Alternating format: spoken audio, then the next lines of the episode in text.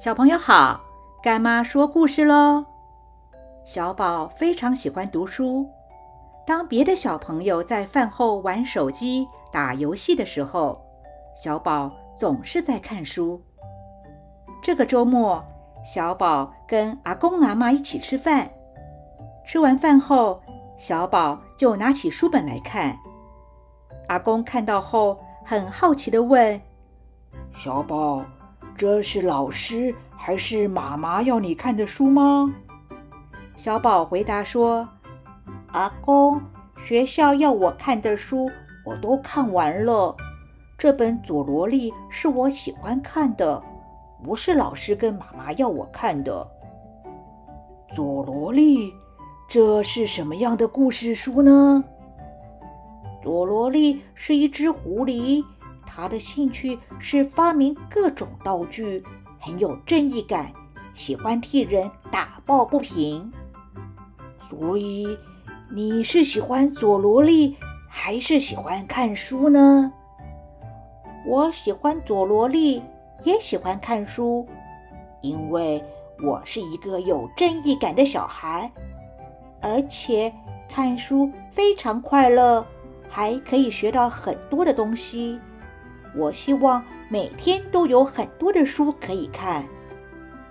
阿公接着又问：“那你每天练习弹钢琴，也是自己喜欢的吗？”“是啊，我也喜欢弹钢琴。”“那你为什么喜欢弹钢琴呢？”“因为音乐很好听，弹琴的时候很快乐。”现代物理学之父爱因斯坦小时候非常喜欢小提琴，他梦想自己能够成为像帕格尼尼那样出色的小提琴演奏家。平时，爱因斯坦只要有时间就会主动的练琴，尽管他很勤奋，也很用心，但是却没有什么进步。爱因斯坦的爸爸妈妈认为，这个孩子应该是没有音乐天分，但是为了不伤害小孩子的自尊心，也不想抹灭小孩子的学习热情，所以一直也没有阻止他学琴。有一天，爱因斯坦去请教一位小提琴老师，想知道自己的小提琴拉得如何。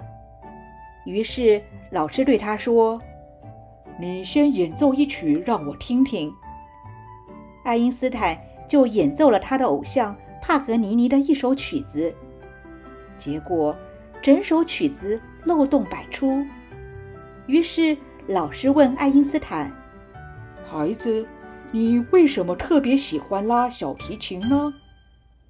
爱因斯坦说：“我想成为像帕格尼尼那样伟大的小提琴演奏家。”老师又问：“拉小提琴的时候，你快乐吗？”爱因斯坦回答说：“我非常的快乐。”老师听完后继续说：“孩子，你非常快乐，这就说明你已经成功了。难道非要成为帕格尼尼才算成功吗？我认为。”学习时能够觉得快乐就是成功。爱因斯坦听了老师的话后，明白快乐比当帕格尼尼更重要，也知道自己的天分不是在小提琴上面，所以爱因斯坦便把拉小提琴成为自己的一个兴趣。爱因斯坦如果只想当帕格尼尼，只想成为最厉害的小提琴演奏家，那么我们不仅不会多一位小提琴演奏家，反而会少了一位物理学之父。在我们成长的过程中，心目中也都会有一个学习的偶像，也希望能够拥有跟偶像一样的成就。但是不要忘记了，每一个人。都有属于自己的宝藏，每一个人的宝藏也不一定都是一样的。重要的是，有没有努力的去发掘自己的宝藏？有没有在学习寻找宝藏的过程中感到快乐？